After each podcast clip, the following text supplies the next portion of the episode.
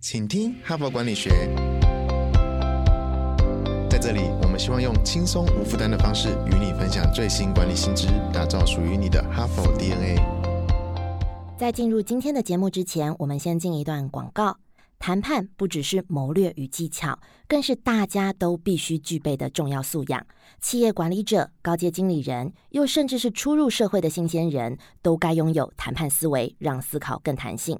人生无处不是谈判，我们相信哈帕的听众一定也有遇过需要谈判的时刻跟场合。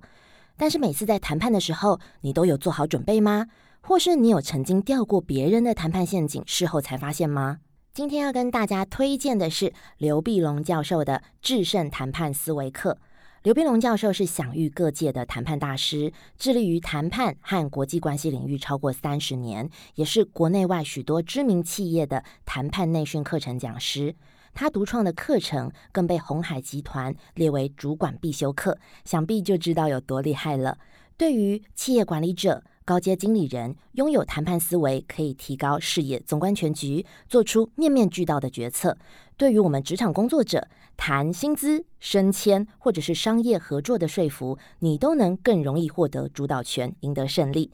这次很难得，将将近三万块的实体课程精华搬到线上，跟知识卫星线上课程平台独家合作。刘教授多年的企业讲课经验，给你们大量的真实企业案例，并且搭配独门的战术图，让你学会用最适合你自己的谈判战术。还有特别规划了课后练习题，让大家可以学以致用，在面对人生重要的决策的时候。谈判思维可以帮助你找出最佳的解方。现在更有机会用更亲民的价格学到重要的谈判思维。在五月二十二日前购买课程，不仅可以享有低于七折的优惠，使用我的专属优惠码“哈佛管理学一千”，还能再享有独家一千元的折扣哦。如果想了解更多，请见说明栏详细讯息。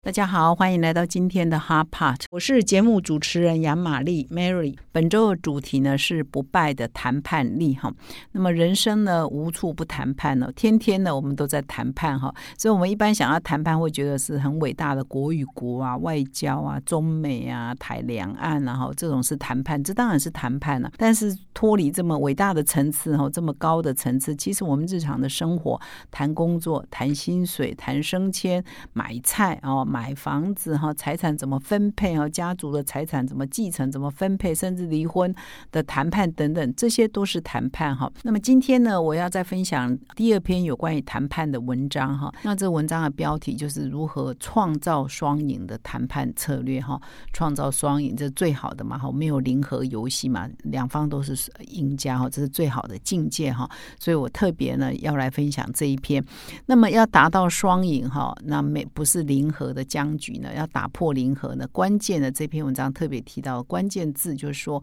要把被动式的谈判改成策略性的谈判，哈，就是你的谈判是有策略的，是有全方位布局的，而不是被动的，哎。人家来了，丢了一个球过来，你就想我怎么应应；再丢另外一个球球来，想怎么应应哈。那这样子就是比较局部、比较片面、比较被动。那当然，你可能谈到效果就会比较差。那接下来呢，我来介绍一下这篇文章的作者哈，是两个人共同合写的。那那么这两个人呢，其实有担任了三十年的谈判的顾问的经验啊。他们合作啊，成立了一家顾问公司，专门在辅导人家做一些比较复杂的这个企业的谈。谈判哈，所以他们呃也参与过一些什么武装冲突的协议的过程啊，担任顾问。呃，很多的商业的交易的过程呢，他也担任顾问哈，所以有几十年的一些经验，处理过的金额有有的也是蛮高的哈。所以我们就来听听看这两位合写的作者，一个叫 Jonathan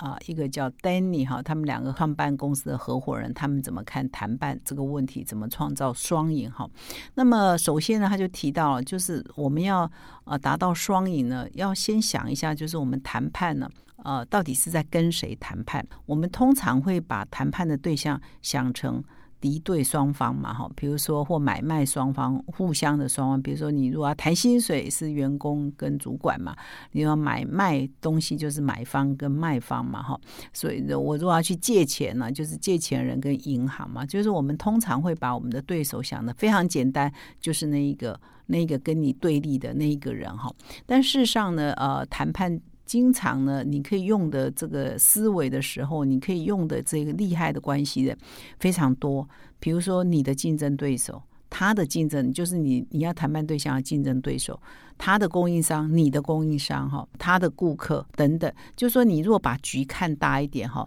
其实是一个涵盖全方位的哦，是很有策略，是全方位的谈判，不是只有你跟对方呃坐在椅子对面呃桌子对面那个人是这么单纯的一种谈判哈。所以他这边就举了一个例子哈，如果我刚刚讲，你又觉得抽象的，看着他的例子，你就觉得哦，原来是在讲这个哈，很清楚哈。那他这边举了一个例子，比如说啊，早期啊中。中国大陆啊，这个盗版蛮严重的嘛，哈，所以呢，你有某某专利哈，哎，呃，大陆呢就人人又多啊，市场又大哈，你抓不胜抓嘛，哈，所以他就举了一个例子说，哎，某公司呢，还有某一项专利呢，哎，在全球呢都受到 IP 的保护嘛，智慧财产权的保护，可是呢，他到的某一个市场去呢，哎，他就出现盗版者哈，就假设 A 公司是拥有专利，B 公司就是来盗版的哈，那么一开始 A 公司就找到，哎，你。盗版我的产品啊，他就要去找他谈判，甚至要打官司。打官司赢了也没有用了，为什么？因为 B 公司很快就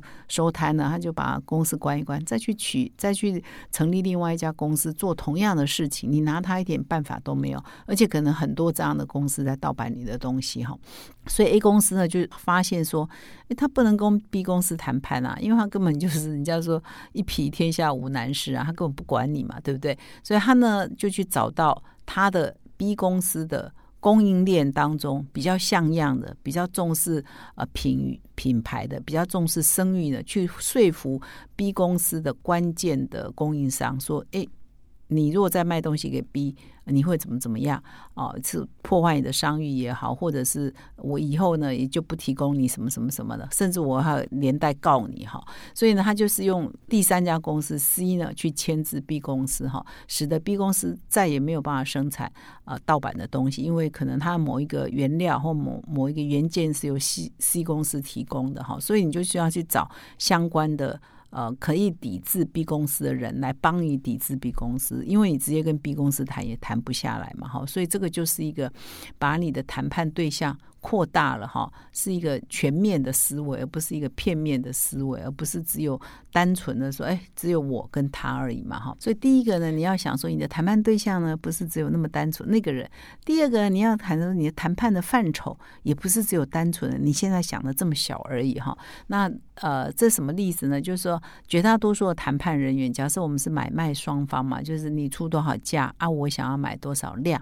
啊，那通常我们会谈说。哎，你降价一点嘛。然后另外一方就是，那你多买一点嘛，好，所以我们就在那边谈来谈去，就是价格跟数量在那边谈判来谈判去。但是呢，这边举了一个例子，什么叫做扩大你谈判的范畴范围？不要只只在乎那个价格，也不要只在乎那个数量啊。他也举了一个例子，就是某个饮料的品牌商了哈，比如说可口可乐也好啦，统一啊也好，就是他是品牌商，他委托呢饮料制造商帮他生产这个饮料哈，那挂挂他。自己的品牌嘛，所以就饮料制造商 B，那 A 卖的不错哈，那他就希望说 B 啊，你多帮我生产一些嘛哈。可是 B 呢，现在很多人他一方面做代工，一方面也有自己的品牌嘛哈。是 B 呢，比如说生产可乐或生产什么，他虽然不跟你竞争同样的产品，他自己没有自己的品牌，可他他有在卖别的饮料，比如说他卖果汁嘛哈。那 B 呢就觉得我我的产能只能给你一条线，我没有办法再给你更多哈，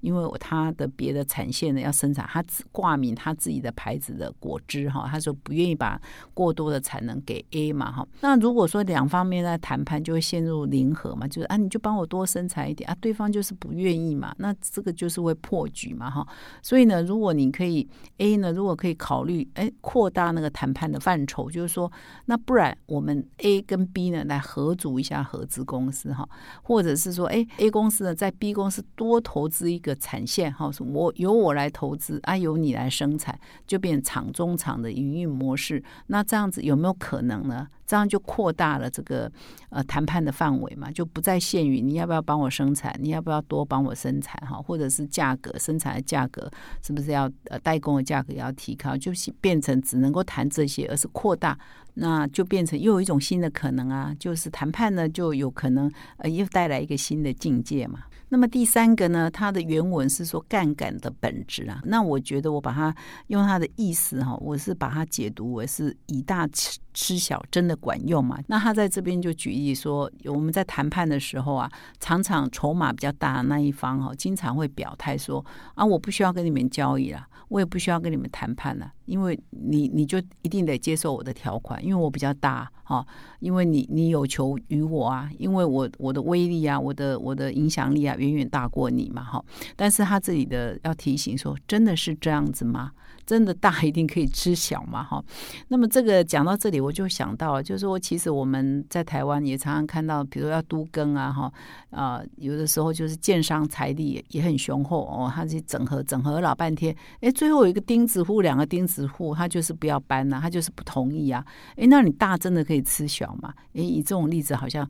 不一定啊，哈，不一定你大就可以吃小。同样的，他在这谈判的意思也是这样，就是说，因为呢，你如果用大来吃小哈，你会让这个小的弱势的这一方，他会产生无力感。他会恐惧，他就会想要逃跑。那当他试着要逃跑的时候，会出现一种情况，就是他会充呃充满怨恨哈。他觉得哦，我是被你逼的哈。那他有一种情况，他就不跟你玩了。呃，鱼死网破嘛。第二，他投向竞争对手去嘛。你逼他，比如你 A 逼他，A 如果有竞争对手是 B，那这一个被压迫对象，那我投靠 B 啊。哦，我寻求另外一个人保护我，他有可能就呃走向这个竞争对手，所以他这里就提到说，哎，大不一定可以吃小，强不一定可以吃弱，因为有的时候就是我刚刚讲的那种情况。所以第三种谈判的方式，应该就是调整你的杠杆的本质，走向这个正向的杠杆。你就是不要用威吓的说你一定要听我的，而是有没有一种方式呢，一起呢把事情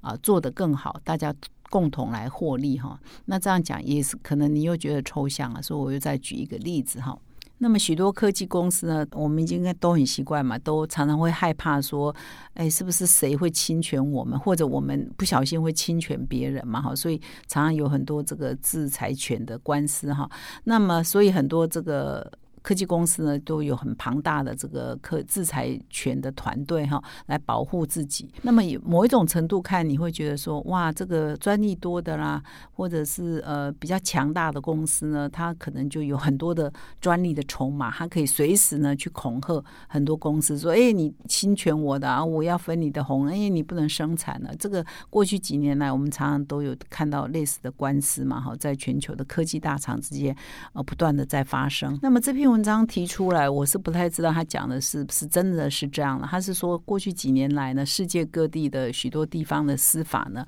后来判下的结果，就是说以前呢，常常有，比如说 Apple 告某某公司，好了，我这是乱举例的哈，某某公司告谁说，哎，你侵权了，你侵害我的智慧财产权了，就是说越来越难让这个主张啊被侵权的对象得到这个，因为他官司打了之后，让对方付出很大的赔偿金，这样的官司呢是越来越。成功的几率是越来越。低了哈，所以呢，也使得说许多消费性的电子公司呢，呃，现在呢也不太那么爱新送了哈。那么这一段呢，我是没有去求证，那他文章是这样指出的了哈。那么因此呢，他这篇文章就说，那如果说你这个拥有很多专利权的公司，你以前一天到晚告嘛告告，就对别人提告，要喝阻你的竞争对手嘛。如果呢，你可以改变思维哈，就说你主动啊，拥有很多专利的公司，你主动呢去跟其他的，哎，你知道。谁诶疑似啊，或者是喜欢你们家的技术跟你们家的专利等等，你主动去跟他谈合作啊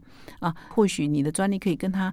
合作来开发一个什么新的产品啊，因为你有拥有专利，他可能拥有制造能力，或者是他拥有市场。哦，或者他拥有哪些优势是你没有的哈？所以你们把你的专利跟他的优势结合在一起，一起来正向开创一个新的产品，一起来正向开创一个新的市场，那不是双赢吗？而不是零和啊，而不是你把他告到大家一直在浪费时间在法院，然后可能判个 N 年也判不下来，这都是经常看到的嘛哈。所以这也是一种创造，呃，用另外一个思维打破零和哈，可以得到双方利益的方法。那么综合以上的几种说明，就是我们要把谈判呢想大一点，想完整一点哈，甚至不要想说我就是你拿多一点，我就拿少一点哈，是不是有第三条路可以走哈？所以呢，整合而言呢，他就说这个就是一种呢是属于策略性的谈判，就是我刚刚讲，你把范畴扩大，你把对象扩大哈，你把从零和变成是一个可以合作的呃不同的杠杆，正向的杠杆，这就是一种策略性的谈判的。方式哈，那么以上是今天我关于关于谈判的第二集的分享哈，明天我还再继续再分享别的文章。感谢你的收听，我们明天再相会。